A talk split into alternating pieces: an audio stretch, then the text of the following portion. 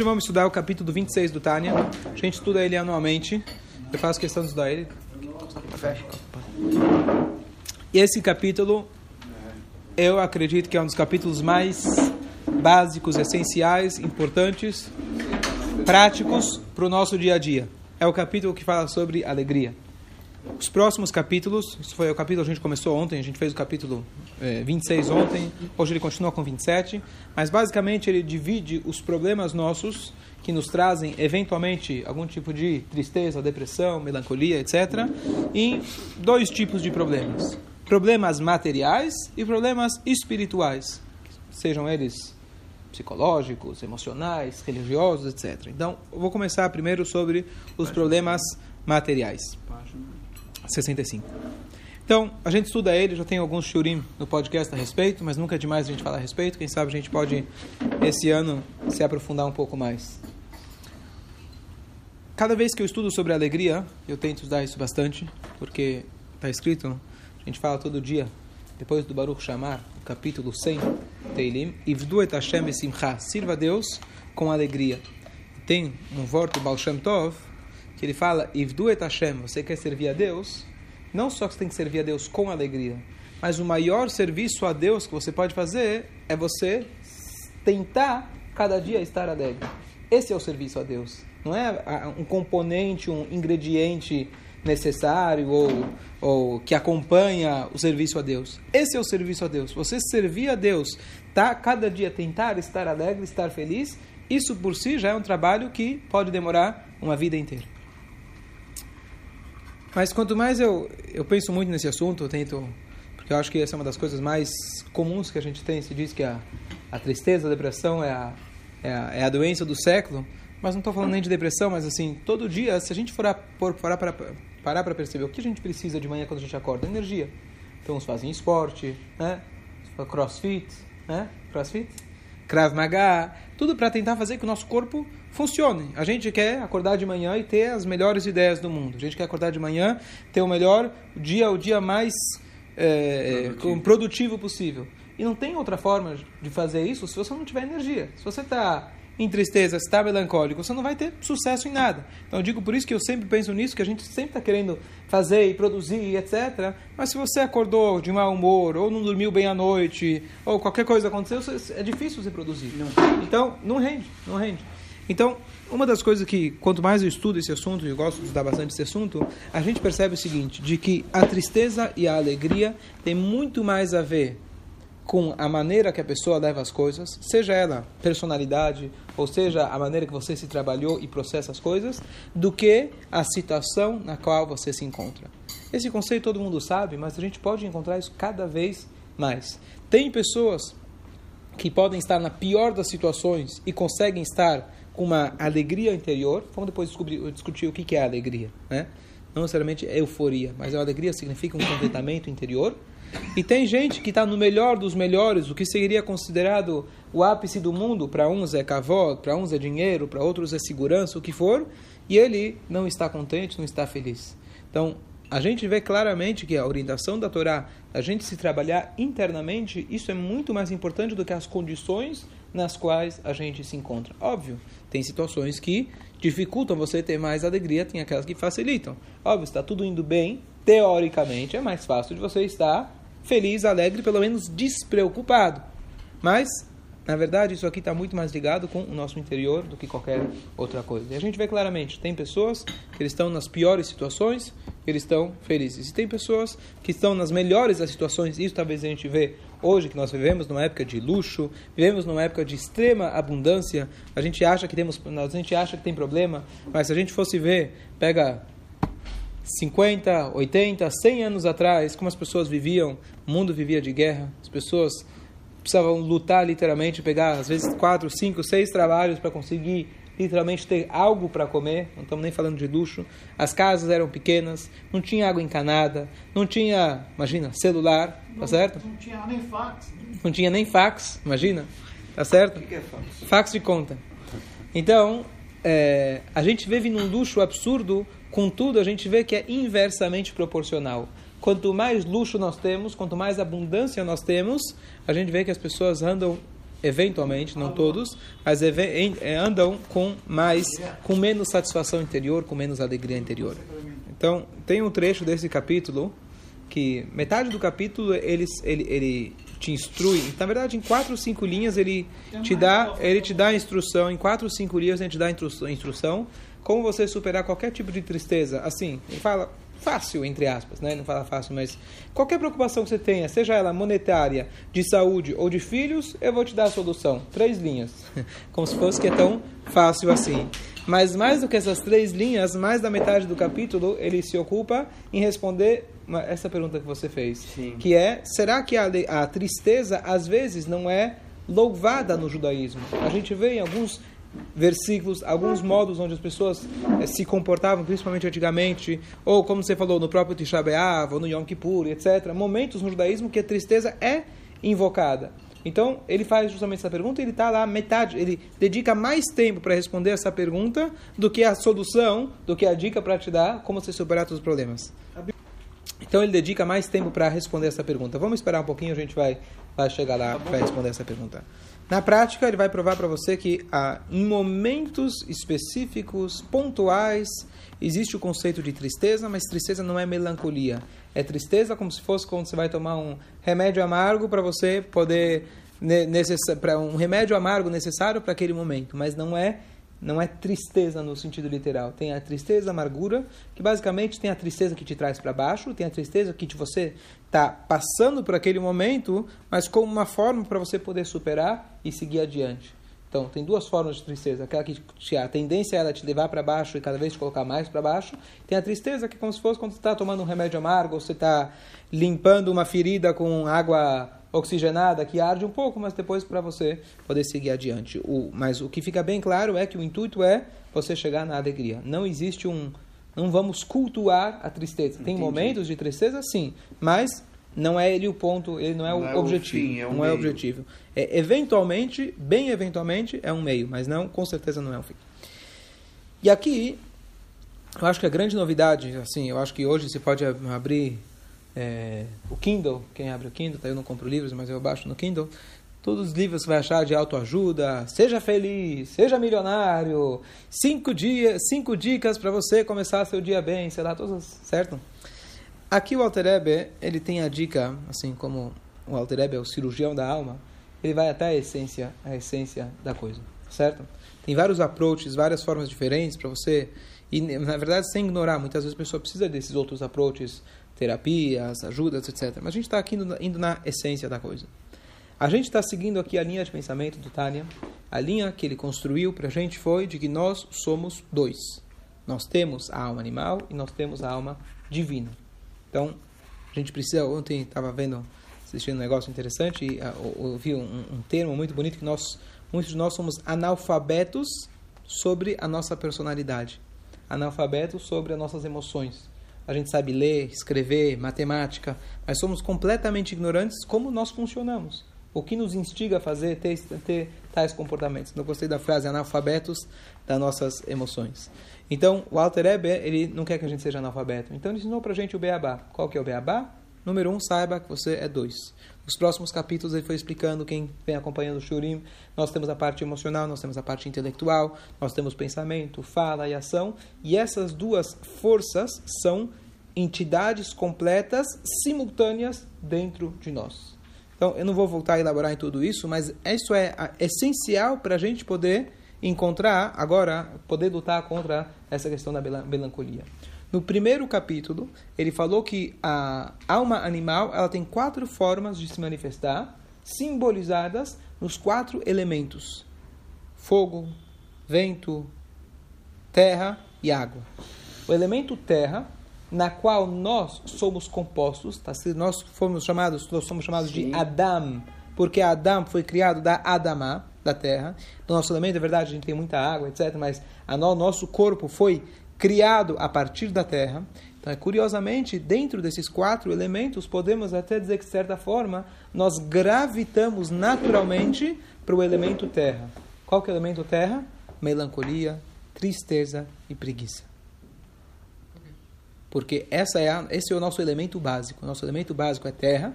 Então, nós gravitamos naturalmente entre esses quatro elementos. Todos nós temos uma tendência. Tem gente que tem menos, com certeza. Mas esse é um elemento básico do ser humano, da parte animal dele, que ele tem sempre uma tendência de ser preguiçoso. Qual ser humano não prefere ganhar dinheiro sem precisar trabalhar? É verdade, tem satisfação, tem a outra parte que a gente sempre fala, a pessoa trabalhou e ganhou, tem uma satisfação. Mas o que é mais prático, o que é mais cômodo? sem precisar trabalhar muito a questão filosófica, etc. Fica em casa, ganha dinheiro, estou mais feliz. Todo mundo prefere ser aquele cara que consegue ganhar um milhão por hora e pode sair tomar água de coco na praia. É verdade. Depois tem o trabalho que você faz, satisfação e etc. Mas estou dizendo, naturalmente, se ninguém te educasse, ninguém te ajudasse a pensar e crescer, etc., qualquer ser humano, qualquer criança vai falar, bom, o que você prefere, para a escola ou jogar videogame em casa? Videogame. Ah, não, você precisa ir para a escola para trabalhar. Ok, tá bom, você me convenceu. Mas a natureza humana é ser cômodo, não fazer nada, ser folgado. Quanto menos trabalho, mais dinheiro. Se pudesse funcionar desse jeito, seria fantástico. Essa é a natureza mais anima a natureza animal que nós que nós temos. Agora, por outro lado, nós temos a alma divina. Se a gente, como quem está seguindo aqui o, o, pensamento que a gente tá, vem construindo junto com, com, com o Tânia, de que nós somos dois, nós temos então, qual que é a nossa dinâmica interna? É essa batalha constante entre o nosso corpo e a nossa alma, entre a nossa alma divina e a nossa alma animal. Por que, que isso é importante para a gente entender a melancolia, para a gente entender e poder superar e ter alegria, etc. A gente precisa entender o seguinte: melancolia, tristeza, depressão e etc. Não é simplesmente, ah, eu tô mal, eu tô triste hoje, hoje, hoje não, hoje não vai, hoje não, não tô, não tô legal. Você tem que entender que, na verdade, existe alguém, entre aspas, existe uma entidade dentro de você ah, com um plano. Yetzer Ara Nefesh Abamit. Yetzer é uma parte do Nefesh Abamit. Yetzer é uma parte. Não, não. Alma animal. O ye, alma animal, a Yetzer é a parte emocional de algo muito maior chamado alma animal. O Yetzer Ara são as midot, são as, a parte emocional do Nefesh Abamit. É muito maior do que um anjinho do teu lado vai tentando te convencer para fazer Sim. coisas ruins. É você mesmo. É uma parte de você. Uma parte não, é você. Só é que você tem dois vocês. Eu entendi, do mesmo jeito que a gente. Para complementar, a alma animal, você não precisa se preocupar em nutrir ela. O ser humano normal, fora um tzadik, qualquer ser humano, a alma animal, ela, ela se manifesta sozinha. O bebê nasceu, ah, quero comer, quero atenção. Então você não precisa se preocupar se ela, você vai sufocar ela. Pelo contrário, você precisa administrar essa alma animal. Porque se deixar, o bicho sai, corre Sim. solto, tá certo?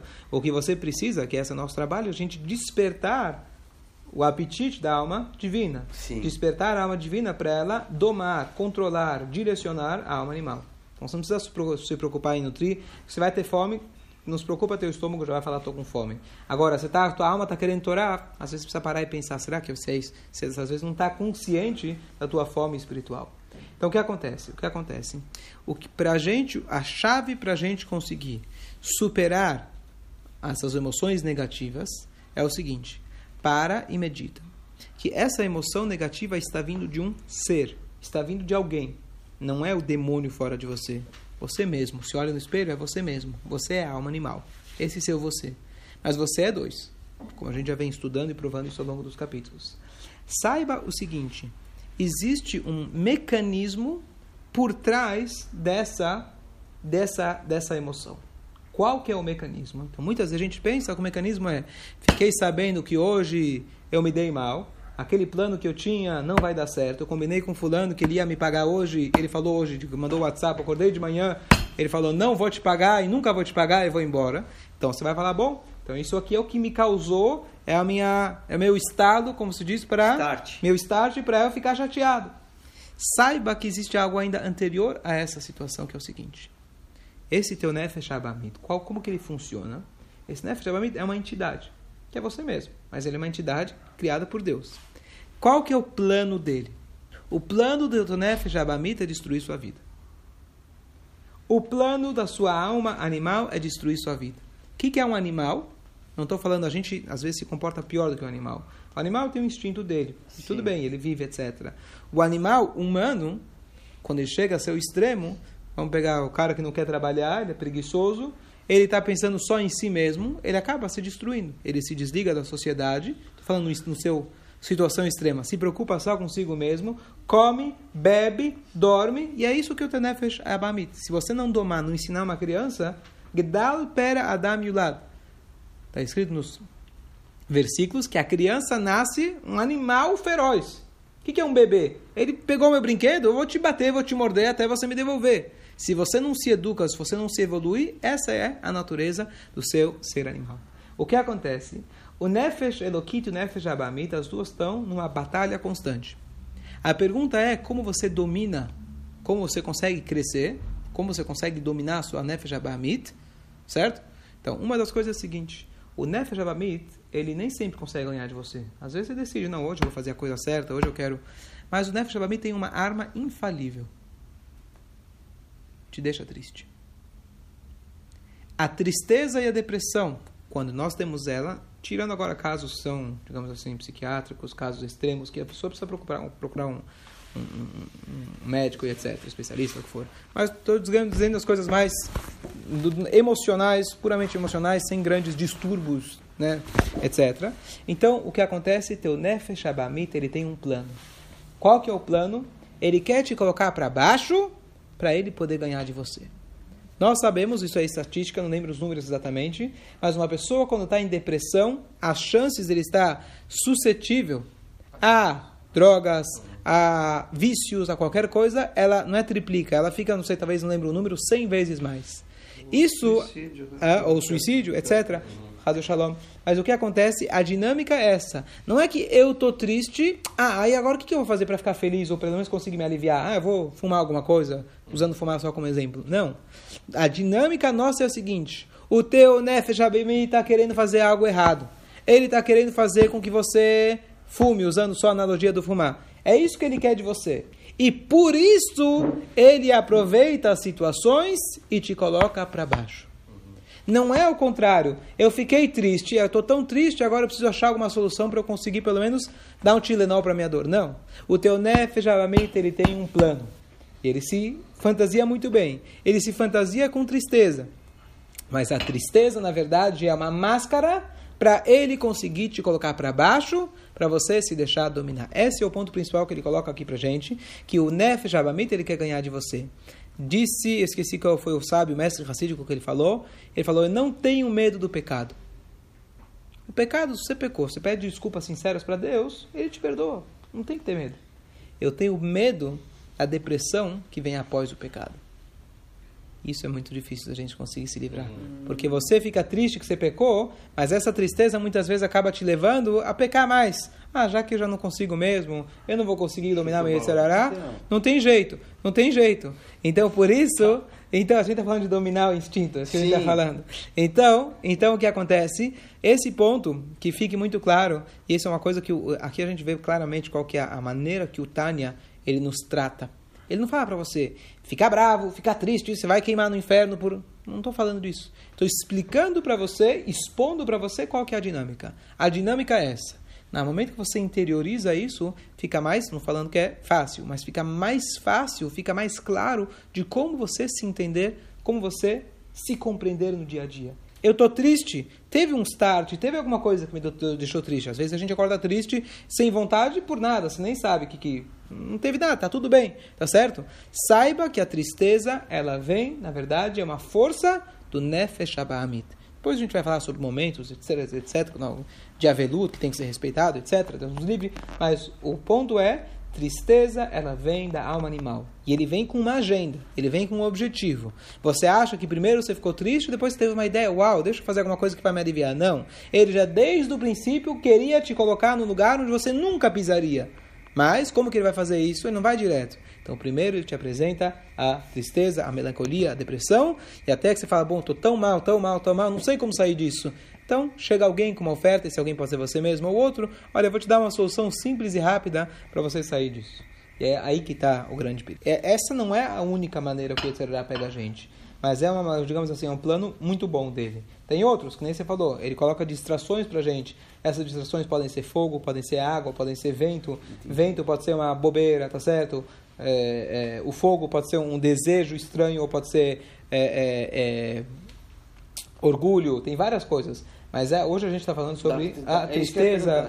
Tem várias formas. Não, o isso, é muito. Ele, ele, ele sabe aquele cara como que é o. Capone? Quem conseguia ter várias maquiagens, né?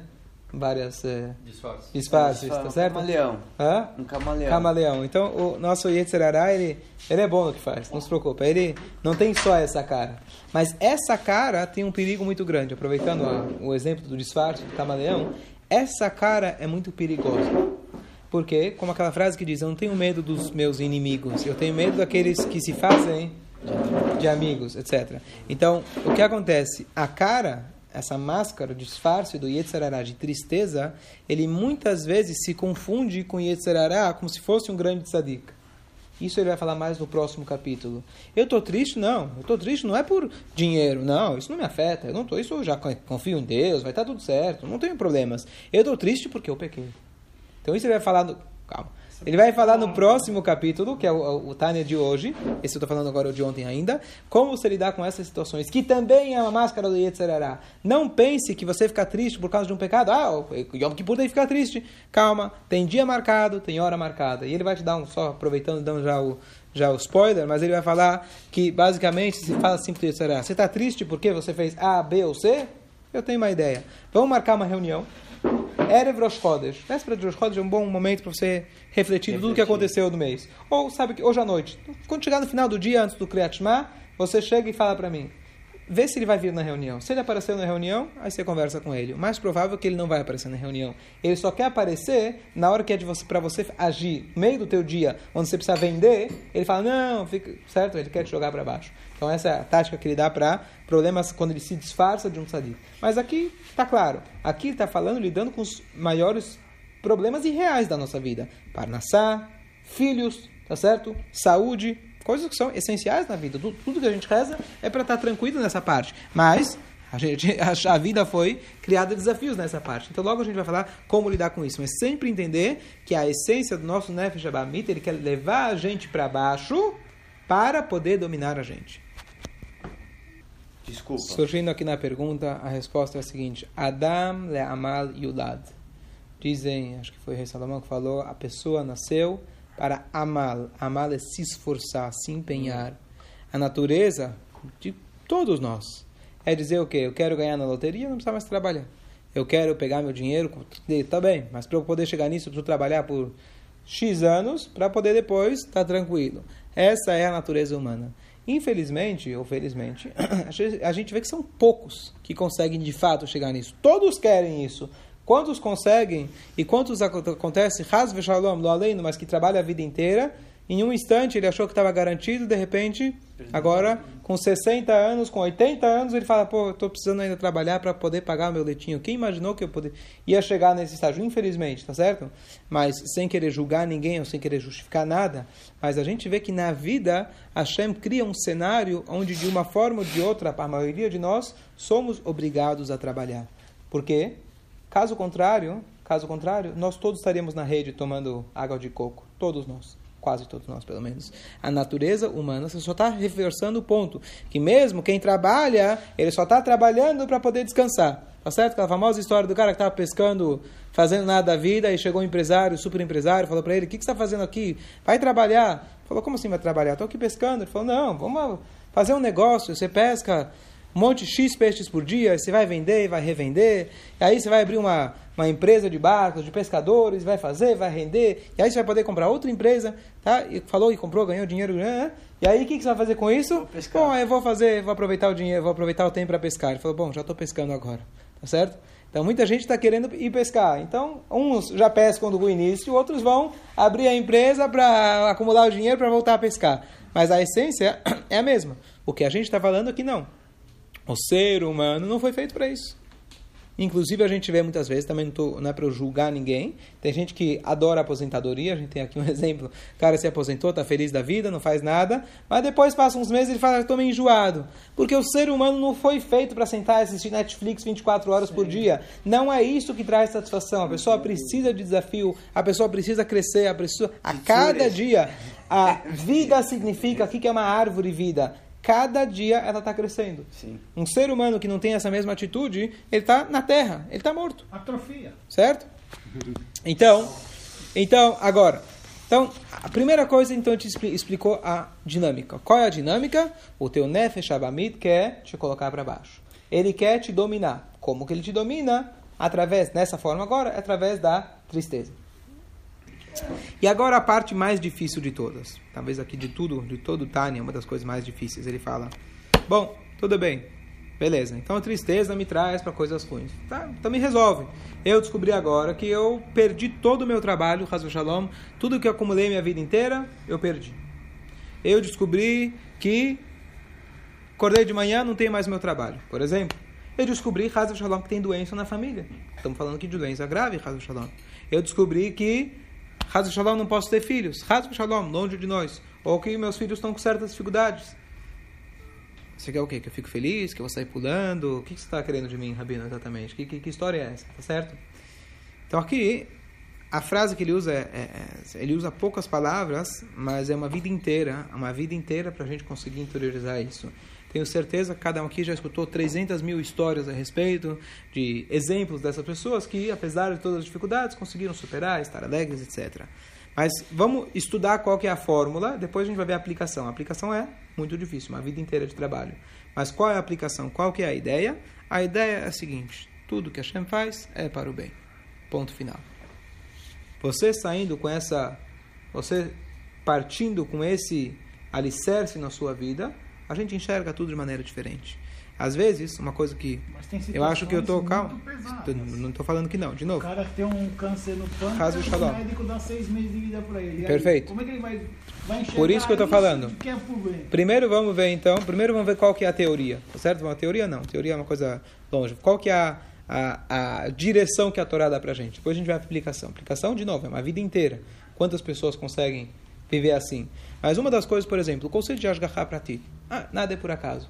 É uma coisa que, pelo menos para mim, está muito claro em coisinhas pequenas do dia a dia. Dá para aplicar e a gente não fica preocupado. Dá um exemplo. Fui viajar, anteontem fui para o Rio de Janeiro, consolar meu sogro, perdeu a mãe, 94 anos, que tem o Lamabá, que esteja em bom lugar. Fui lá. Fui para o Rio de Janeiro, cheguei lá, era, era acho que 8 e 10, estava lá 7 e 10, estava lá uma hora antes, tranquilo. Tinha uma fila de pessoas reclamando, desesperadas, que elas tinham que pegar o voo não sei para onde, em algum lugar aqui no Brasil, que elas pousaram ontem à noite em Guarulhos, teriam que pegar o próximo voo, o próximo voo foi cancelado, só poderiam pegar no voo, o voo no dia seguinte, e, por causa da chuva, sei lá, e ia ser sair de Congonhas. Então eu estava em Congonhas lá vendo. Chegou em Congonhas, e aí estava lá na Gol, e aí eles falaram, como assim, não tem voo nenhum saindo daqui hoje? E aí uma loucura, todo mundo desesperado, certo? Já passaram uma noite inteira, foram para Congonhas, saíram de Guarulhos, dormiram lá no hotel, e aí nem tem o voo, não existe. Aí foram se informar, vai ter um outro voo, que não é aquele que falaram que nem nunca existiu aquele voo, saindo de Guarulhos. Então, assim, as pessoas estavam num. Eu ajudei uma mulher, prestei a minha internet para ela, ficou tudo agradecida. Falei, ah, já fiz meu Kiddush Hashem, já, já valeu tudo, certo? Mas é, eu estava assim, enquanto isso eu também estava. Meu voo também foi trocado por, por, por, causa da chuva, sei lá o quê, mas eu estava.